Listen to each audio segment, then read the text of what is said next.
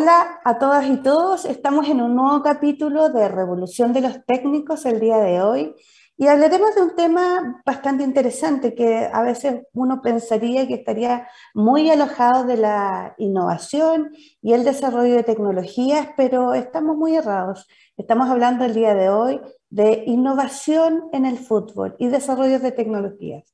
Sabemos que el fútbol mueve masas, eh, que ha irrumpido fuertemente el fútbol femenino. femenino. Tenemos una gran, gran selección femenina y el día de hoy conversaremos con una gran invitada también, eh, las cuales les voy a contar en un poquitito más tiempo, cuando ya tengamos esta primera pausa, donde nos vamos a ir ahora en unos segundos. Divoxradio.com Codiseñando el futuro.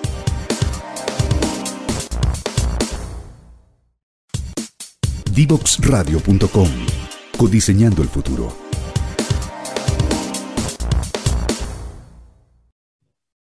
Hola, estamos nuevamente de vuelta después de esta primera pausa y yo les anuncié que teníamos una, pero gran, gran invitada. ¿Quién es ella? Es Ana María Briones, es entrenadora de fútbol profesional tiene un diplomado en preparación física, pero enfocado en el fútbol, MBA, máster en gestión deportiva, es entrenadora de fútbol femenino ahora de la sub-19 de Audax Italiano, eh, fútbol femenino, ¿cierto? Y directora de vinculación con el medio del Instituto Nacional del Fútbol, instituto profesional dedicado al fútbol. Así que muy buenas tardes, Ana María, muchas gracias por aceptar esta invitación. No, muchas gracias ahí, Elizabeth, por la invitación. Yo feliz de estar contigo y aquí conversar un poco de diferentes temáticas, en especial de innovación que se ha realizado en el fútbol. Perfecto. Y, entremos al tiro en materia, porque yo creo que no todos conocen a INAF. Eh, cuéntanos un poquitito qué es INAF, eh, dónde está, cómo se constituye, qué tipos de carreras profesionales tiene. Perfecto, mira, bueno, eh, el INAF es un instituto de educación superior eh, con más de 25 años enfocado eh, hacia las necesidades del deporte y la actividad física y en especialmente del fútbol. bueno, nosotros somos una corporación en la cual nuestros socios es la Federación de Fútbol de Chile, tenemos la Asociación Nacional de Fútbol Profesional, ANFP, y Asociación Nacional de Fútbol Amateur, ANFA. Esos son nuestros socios. Entonces, nosotros, eh, bueno, somos la única institución en Chile en la cual puede dar los cursos de eh, entrenador de fútbol, eh, árbitro, árbitro de fútbol, y bueno, tenemos otra carrera también que es entrenador en deporte. Ellos, bueno, la gente aquí estudia, van a diferentes, las diferentes temáticas porque tenemos dos, modalidades, dos modalidades para la carrera de entrenador de fútbol que va a ser el, el, normal cuando una persona sale de cuarto medio y quiere estudiar y es una carrera profesional que dura cuatro años, o puede ser de la modalidad que son gente que haya tenido eh, alguna mm, trayectoria en el fútbol en cadetes y que se le hace un reconocimiento eh, como a su trayectoria y puede estudiar el técnico de fútbol. Y que eso se estudia en especial los días lunes y en tres años. Eh, eso, bueno, es un poco de lo que es también la institución y como te decía, eh, somos nosotros somos los que hacemos los cursos, pero es la federación que da las licencias nacionales.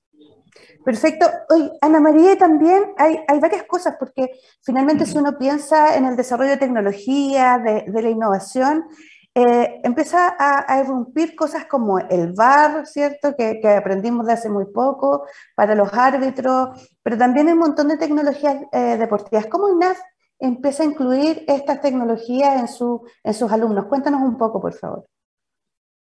Sí, eh, mira, bueno, tal como dices tú, hay hay una iniciativa de, toda esta área y desde la tecnología que va en la evolución del fútbol, no tan solo, imagínate, en el par, sino que también en las metodologías de entrenamiento en las que se van teniendo, en que también se va innovando desde sacar metodologías desde otros deportes para enfocarlas también en el fútbol. Eh, el par, como tú también lo dices, eh, que nosotros ahora en la carrera de eh, árbitro de fútbol, nosotros eh, hacemos una inducción para que los chicos vayan viendo, aunque hay un tema de que eh, la gente está en desacuerdo y no, y para explicar un poco ahí desde las causales, que son solamente cuatro causales, en la que el árbitro puede ser llamado, o sea, es llamado por el VAR, eh, pero suele pasar esta, como esta discordia en, que al final la última decisión igual la tiene el árbitro de fútbol para que dé una continuidad un poco en el juego. Y no tan solo em, en el bar en árbitro, en la carrera de entrenador de fútbol, nosotros también tenemos eh, ramos como tecnología aplicada en el fútbol, donde también vemos eh, todos los avances que se han realizado en temas de análisis de video con los nuevos software y herramientas eh, para también dar una mejor opción a los entrenadores en sus mismas metodologías.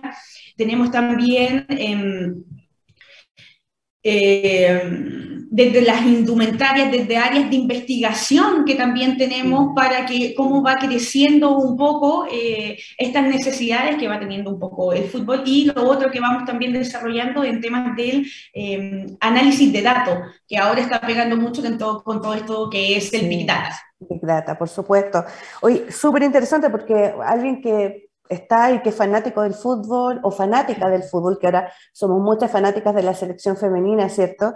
Entonces, eh, selección nacional, entonces uno diría, claro, eh, hay un montón de información, de métrica, la big data, la inteligencia artificial, se va irrumpiendo en este sector. Pero hay otro, hay otro elemento que una vez nos comentaste cuando tuvimos la oportunidad de ir al INAF, era sobre respecto a la innovación social.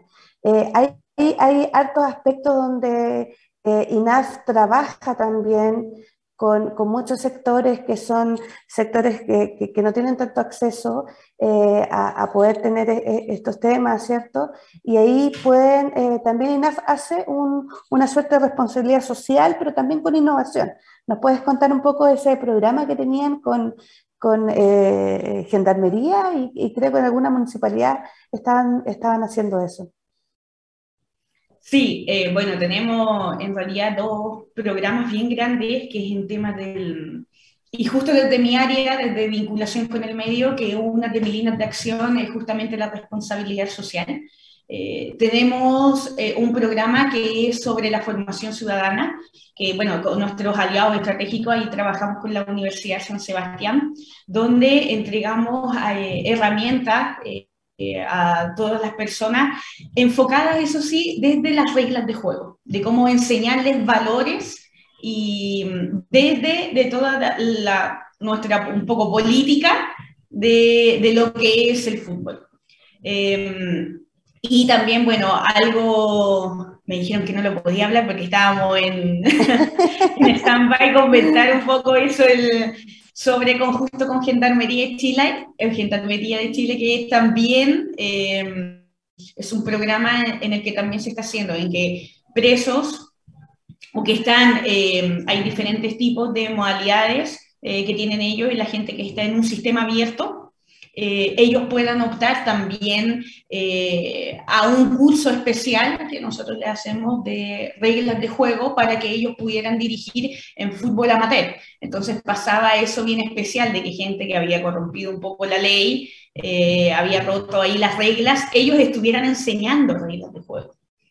Eso es eh, uno como de los programas, otro de los programas, tal vez me van a retar ahí después porque estuve hablando un poco de eso, porque lo estamos encaminando. No, pero, pero por lo menos lo hicieron, o sea, lo importante es que ya tienen experiencia en eso, ahora independientemente sí. que estén y todo, es como la experiencia que ya tuvieron.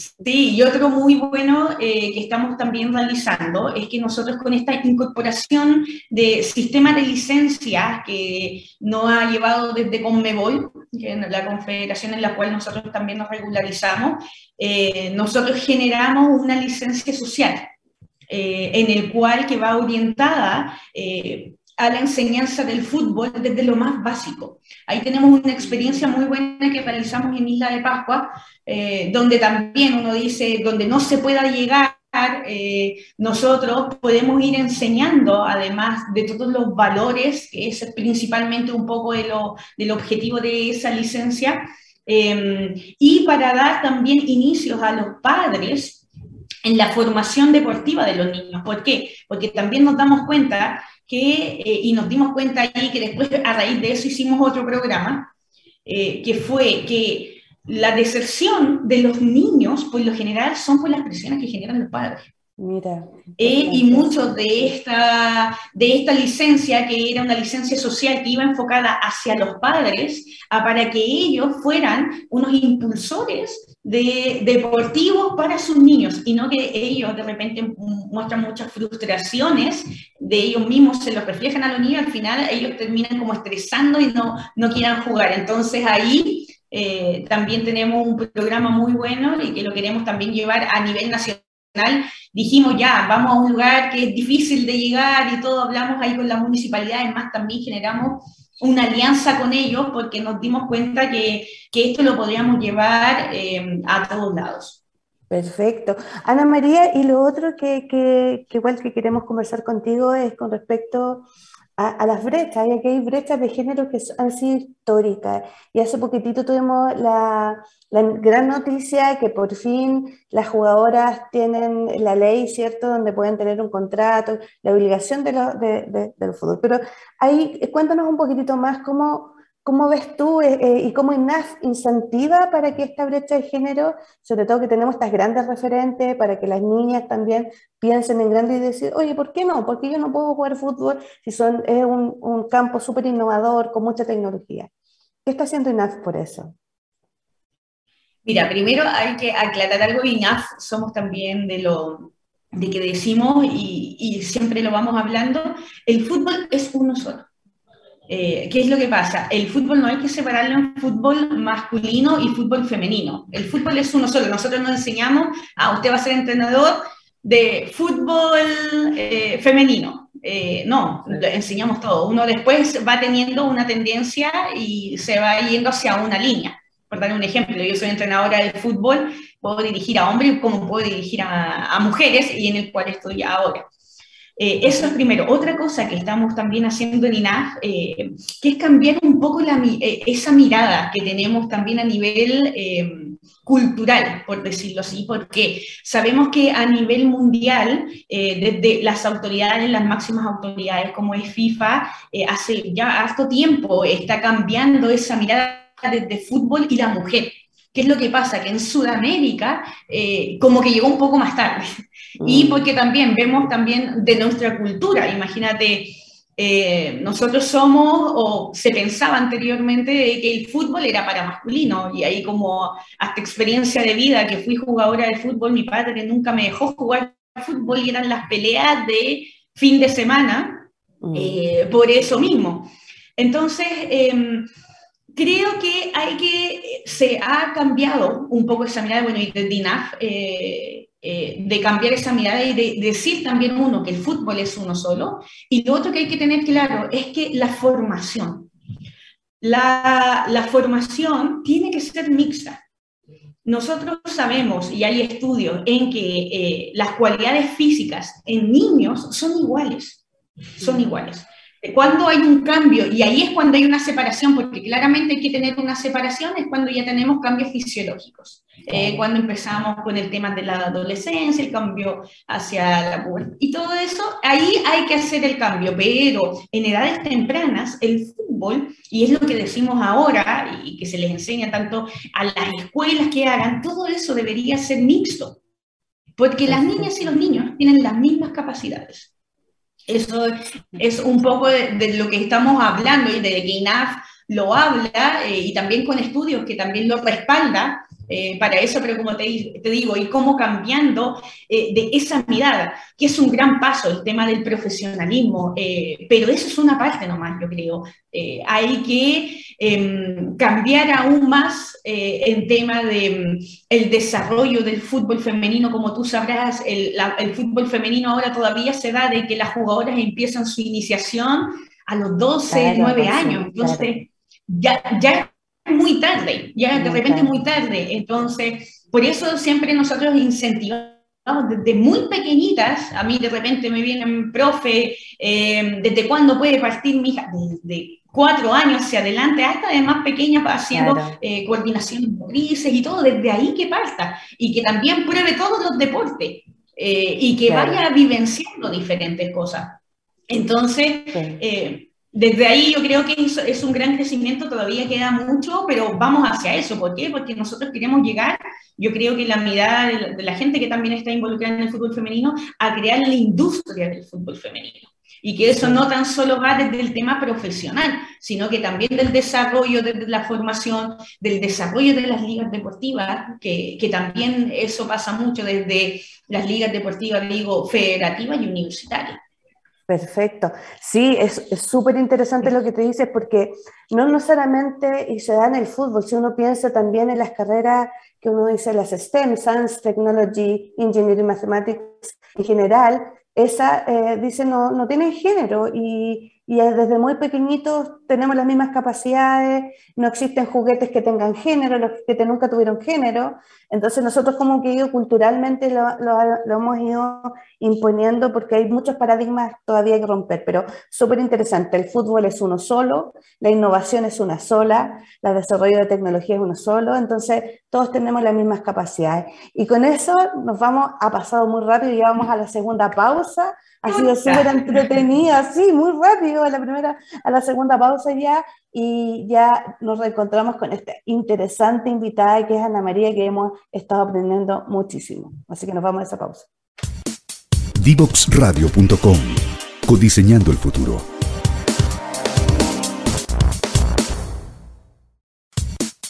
Divoxradio.com Codiseñando el futuro.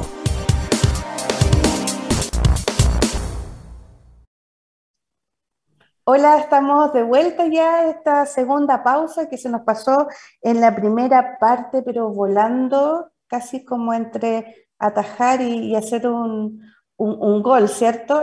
estamos hablando de fútbol. Una chica ahí. de innovación, etcétera. Entonces, eh, y, yo quedé pensando, y, y NAS tiene tantos proyectos, tiene tantos programas, y primero contarme un poquitito, tú hablabas del tema de las licencias y, y también comentabas que estaba dentro del Conmebol y que estaban en un programa interesante. ¿Nos puedes comentar bien de qué se trata ese tema de, de las licencias? Sí, no, no hay problema con eso. Este, es, un tema, eh, lo voy a tal vez simplificar también para que no sea tan confuso, porque créeme que hasta los mismos entrenadores eh, de repente se confunden. Eh, ¿Qué es lo que pasa? Que, bueno, con Mebol esta base de, mm, de, desde la licencia, de la convención de licencia eh, que hace la regularización de los estudios de los entrenadores de fútbol. Entonces, ¿qué, qué es lo que pasa? Cada federación tiene que tener sus licencias federativas. Entonces, INAF eh, en Chile suele pasar que INAF es el único ente que puede dar los cursos para las obtenciones de licencias. Eso quiere que, quede claro. Las licencias la da la federación. No, no es que lo de INAF, INAF hace el curso. Pero tú haciendo el curso de entrenador de fútbol, eh, te dan la opción de poder optar a las licencias nacionales. Entonces, voy a dar un, así como grande ejemplo, tú eh, estudiando la carrera de entrenador de fútbol de cuatro años eh, y por las prácticas laborales y todo lo que se realiza, tú puedes obtener a tu licencia nacional. Que esas licencias nacionales también tienen vigencia, por lo general pueden ser de tres a cuatro años, y cómo se van renovando con actualizaciones que también va haciendo el instituto. Ahora bien, cuando tú tienes esa licencia nacional que acredita que eres entrenador de fútbol y que acredita que tienes los conocimientos para, para estar en diferente categoría y ahí ya va por niveles, si tienes la PRO es para dirigir en, alto, en alto rendimiento, o sea, en primera división, en primera división más que nada. Y la A, por decirlo así, es para eh, categorías de hasta los 17 años, como algo más formativo. Ahora, si tú estás un año eh, dirigiendo en algún club eh, con tu licencia nacional, tú puedes optar y pedir por la federación la licencia con Mebol. Voy a dar un ejemplo, llevas un año, una temporada en primera división con tu licencia pro, tú puedes pedir la pro con Mebol. Pero em, validando en, todos estos temas la experiencia también que, eh, que, está, que tú estás dirigiendo. Y la Pro Conmebol, esa te da un poco el libre paso, como en Sudamérica, para poder dirigir en cualquier, en cualquier país. Entonces, ¿qué es lo que pasa ahora? Que para los entrenadores están pidiendo las licencias, porque esa es como la regularización desde los conocimientos para los entrenadores. Estás haciendo algo ahí también, nos comentabas fuera de cámara, que, que estaban haciendo algo con la selección nacional de, fútbol también, que con, con, ciertos jugadores están trabajando también para esa licencia. Sí, ¿qué es lo que pasa? Que eh, frente a, mm, bueno, que eso también suele pasar, que nuestro rector también es parte del área de educación de Conmebol, en el cual en el sistema de licencias eh, hay ciertas cláusulas, entonces eh, se está haciendo un curso para jugadores con una eh, trayectoria, en, el, en, los cuales de eso se pedían ciertos requisitos, eh, como ciertos partidos, haber jugado por la selección chilena, haber tenido, haber jugado en copas internacionales, ya sea mundial, Juegos Olímpicos, entonces tenían ciertos requisitos. Y eso, eh, bueno, se llevó, se hizo un estudio y todo para generar un programa para que ellos pudieran reconocer sus años como eh, jugador de la selección chilena y pueda optar eh, a esta licencia, pero que principalmente ellos ahora van a optar a la licencia A. Pero es la licencia nacional. Eso, que eso de repente se confunde, porque hasta ellos también se confundían, yo voy a tener la Conmebol. No, la licencia nacional. Después tú, estando eh, un tiempo dirigiendo en la diferente categoría que tú quisieras estar, después tú convalidas con la fe, o sea, pides los requisitos a la Federación Nacional de Fútbol de Chile para que ellos puedan tramitar tu licencia Conmebol. Y esa es la que te da como el libre tránsito para dirigir en esa categoría. No así, no puedes dirigir, imagínate si quieren, oye, pero yo quiero dirigir en, primera, en, el primer equipo. No puede, porque tiene la otra licencia. Perfecto, ahora se entiende. Otra, otra cosa, también hablando un poco de árbitro, nos contaban también que, que, igual como este instituto es un instituto particular, no está en todas partes, tienen también alumnos extranjeros y, y también tuvieron una alumna extranjera bien particular que, ahora es ministra, ¿cierto? Eh, que fue ministra del Deporte. Cuéntanos un poquitito esa experiencia. Sí, o sea, aquí, em, es más, tenemos la directora eh, de Puerto Rico, si no me equivoco, es la directora de deporte, que está em, que es entrenadora de fútbol acá del instituto, o sea, eh, claramente nosotros no cerramos las puertas a nadie, todo el que quiera puede estudiar, Em, y después es como la línea en la que uno después em, va caminando, en el sentido ya se fue hacia más la gestión, porque también dentro del programa hay mucho, no tan solo desde metodología, porque ¿qué es lo que cree la gente muchas veces? Que el, ah, porque tú juegas fútbol, eh, puedes ser entrenador, o que es muy bueno para, la, para jugar fútbol, puede ser un buen entrenador, y eso no es así. Eh, mm. de verdad que para el entrenador hay muchas líneas en la cual él tiene que ir aprendiendo. Y entre una de esas es de la gestión deportiva. Eh, ahora nuestra, nuestra ministra del deporte creo que realizó algunos cursos acá. Ella, ella, eso sí no es entrenadora, pero ha realizado cursos acá porque ella también eh, fue jugadora de fútbol, fue seleccionada chilena. Eh, más, yo cuando estuve en el periodo de la selección, ella creo que ya, ya no estaba, pero es como este mundo igual va siendo tan pequeño y se van conociendo ahí las mismas jugadoras. Y la gestión, como la innovación, tiene, tiene algo de eso, ¿cierto? Tiene algo de programar, de pensar, y dentro el, el INAF ha sido súper innovador y, de hecho todavía creo que tienen proyectos bien emblemáticos. ¿Nos puedes contar algún proyecto que tienen ahora como INAF eh, emblemático? Sí, eh, nosotros sí, tal como dice, eh, la innovación, la evolución de todo, todo vamos avanzando, entonces tenemos que ir a la par o si no nos vamos quedando atrás. Eh, algo que, proyecto grande que está realizando INAF junto con la Federación de Fútbol de Chile, es un centro de innovación de, de tecnología. Ah, centro de innovación tecnológica.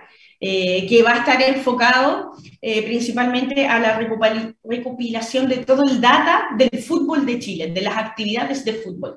Eh, porque ¿qué es lo que pasa? Em, no, de repente esa información cae en otro lado, en otros departamentos y no hay un seguimiento de toda esa información y con este centro de innovación tecnológico se va a poder llegar y sistematizar toda la información em, de las actividades en las cuales se están realizando. Y no tan solo de la sistematización de datos, sino que también va a ir un área eh, dentro de la investigación también eh, que se pueda ir desarrollando a través eh, del fútbol.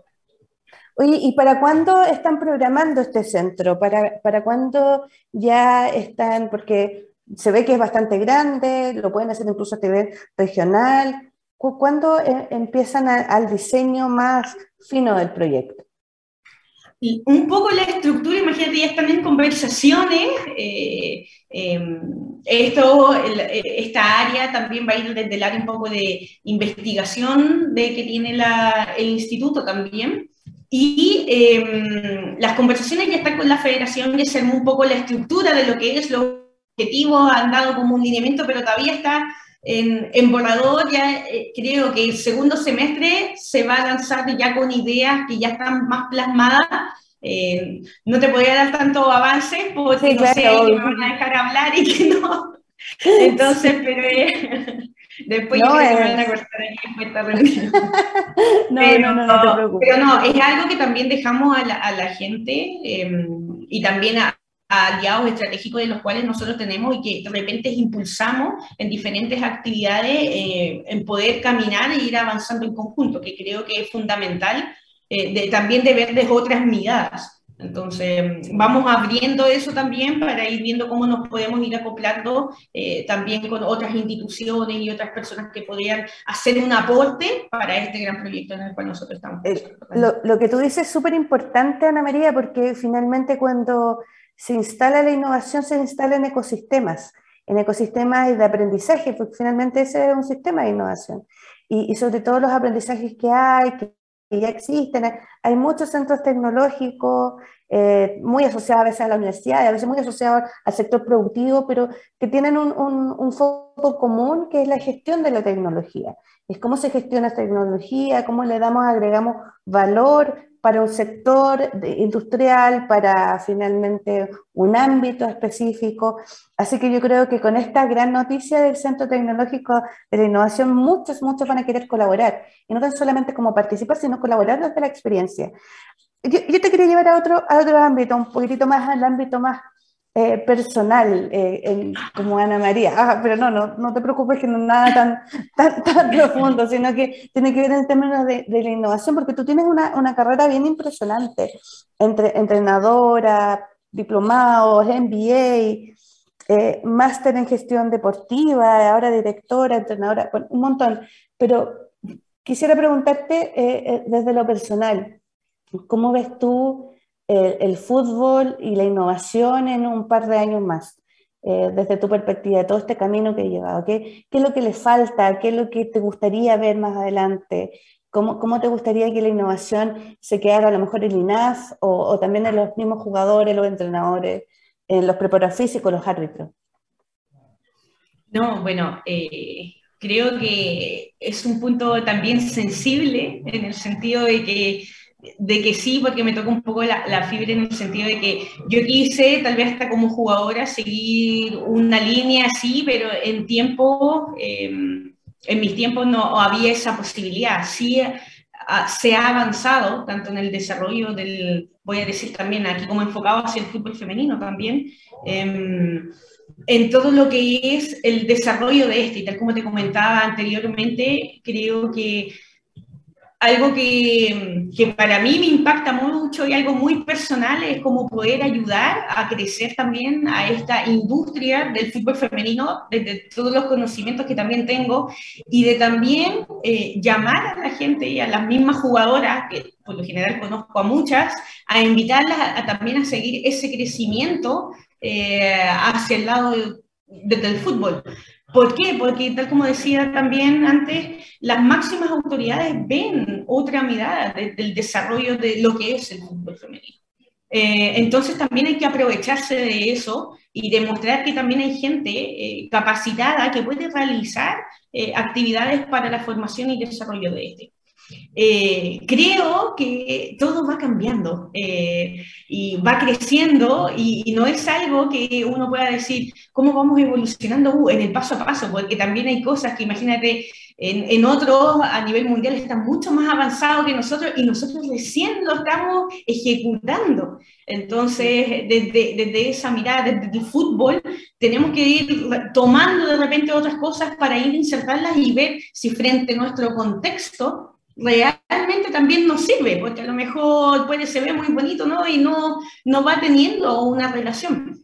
Y creo que eh, ir impulsando, ir impulsando, ir avanzando y ir también creando, creo que el, es, lo, es lo bonito un poco de esto y que también, bueno, ahora la, la gente y frente como esta nueva mirada que se está teniendo también a nivel social, eh, la gente te, está dando la posibilidad de, poder innovar, de poder crear, de poder equivocarte para poder seguir avanzando, que creo que eso es fundamental, eh, porque siempre dicen aquí, desde la equivocación, en realidad es así como uno va aprendiendo, y es algo que siempre nosotros lo vamos diciendo como instituto, de repente equivócate, porque vamos perfeccionándonos, porque así nosotros vamos a ir creciendo y vamos a ir qué cambios eh, podemos ir eh, viendo en lo que queremos realizar.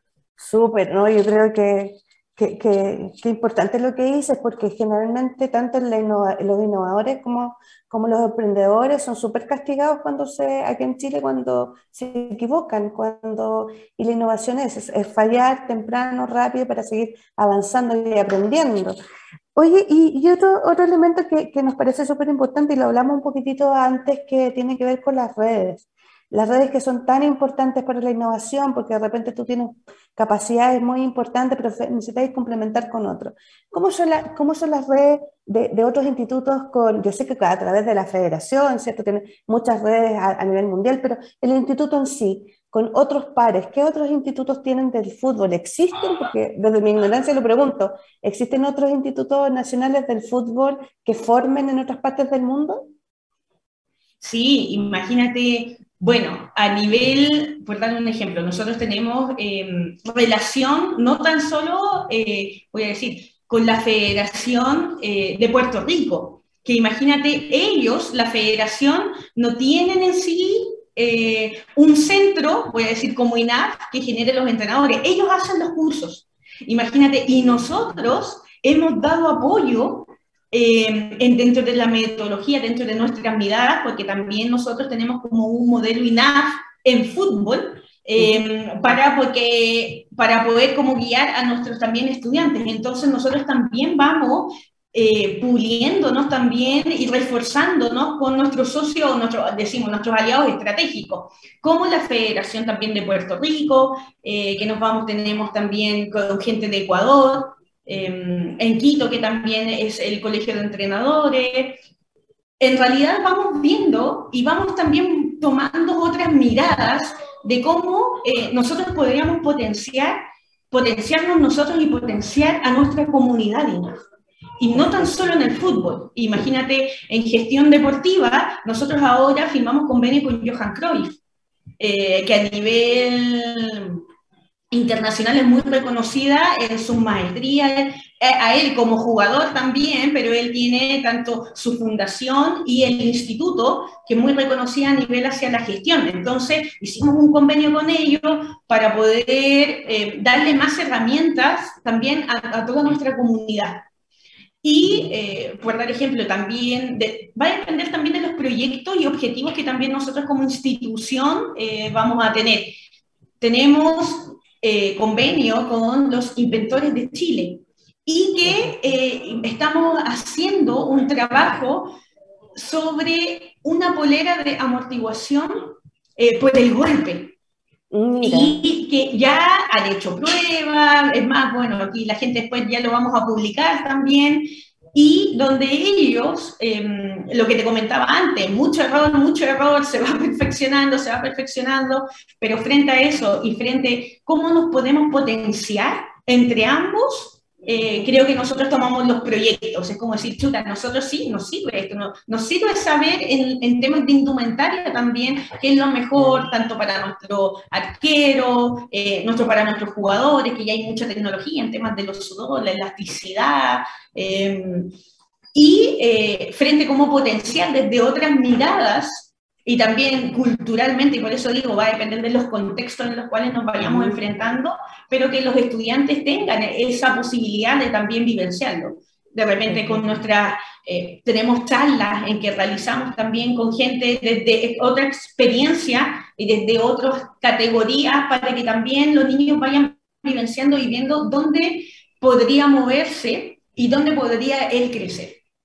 Oye, pero súper interesante porque se empieza a abrir y ahí uno empieza a darse cuenta de que, que, el fútbol no es solamente el fútbol, el espectáculo, sino que hay atrás toda una gestión deportiva, hay toda una programación, hay toda una innovación que va, que va surgiendo. Cuéntame, y, y ya imagínate, se nos pasó, nos quedan un poquitito de minutos, increíble, porque ha sido muy entretenido este capítulo, eh, hemos aprendido mucho, los que nos están escuchando, y esto va a quedar también en la página de Vox Radio, entonces también tienen la oportunidad de escucharlo muchas veces. Eh, te quería preguntar, claro, INASA está acá en, está en, en, la región metropolitana, ¿cierto? Cerquita de, de la NFP, allá en Quilín, eh, y, y sé que ustedes han trabajado mucho, mucho con con, varias regiones y varias partes, pero ¿han pensado en la expansión y NAFA ha pensado en expandirse o, finalmente tener algunos eh, o, seguir trabajando con regiones, con regiones que son mucho más extremas?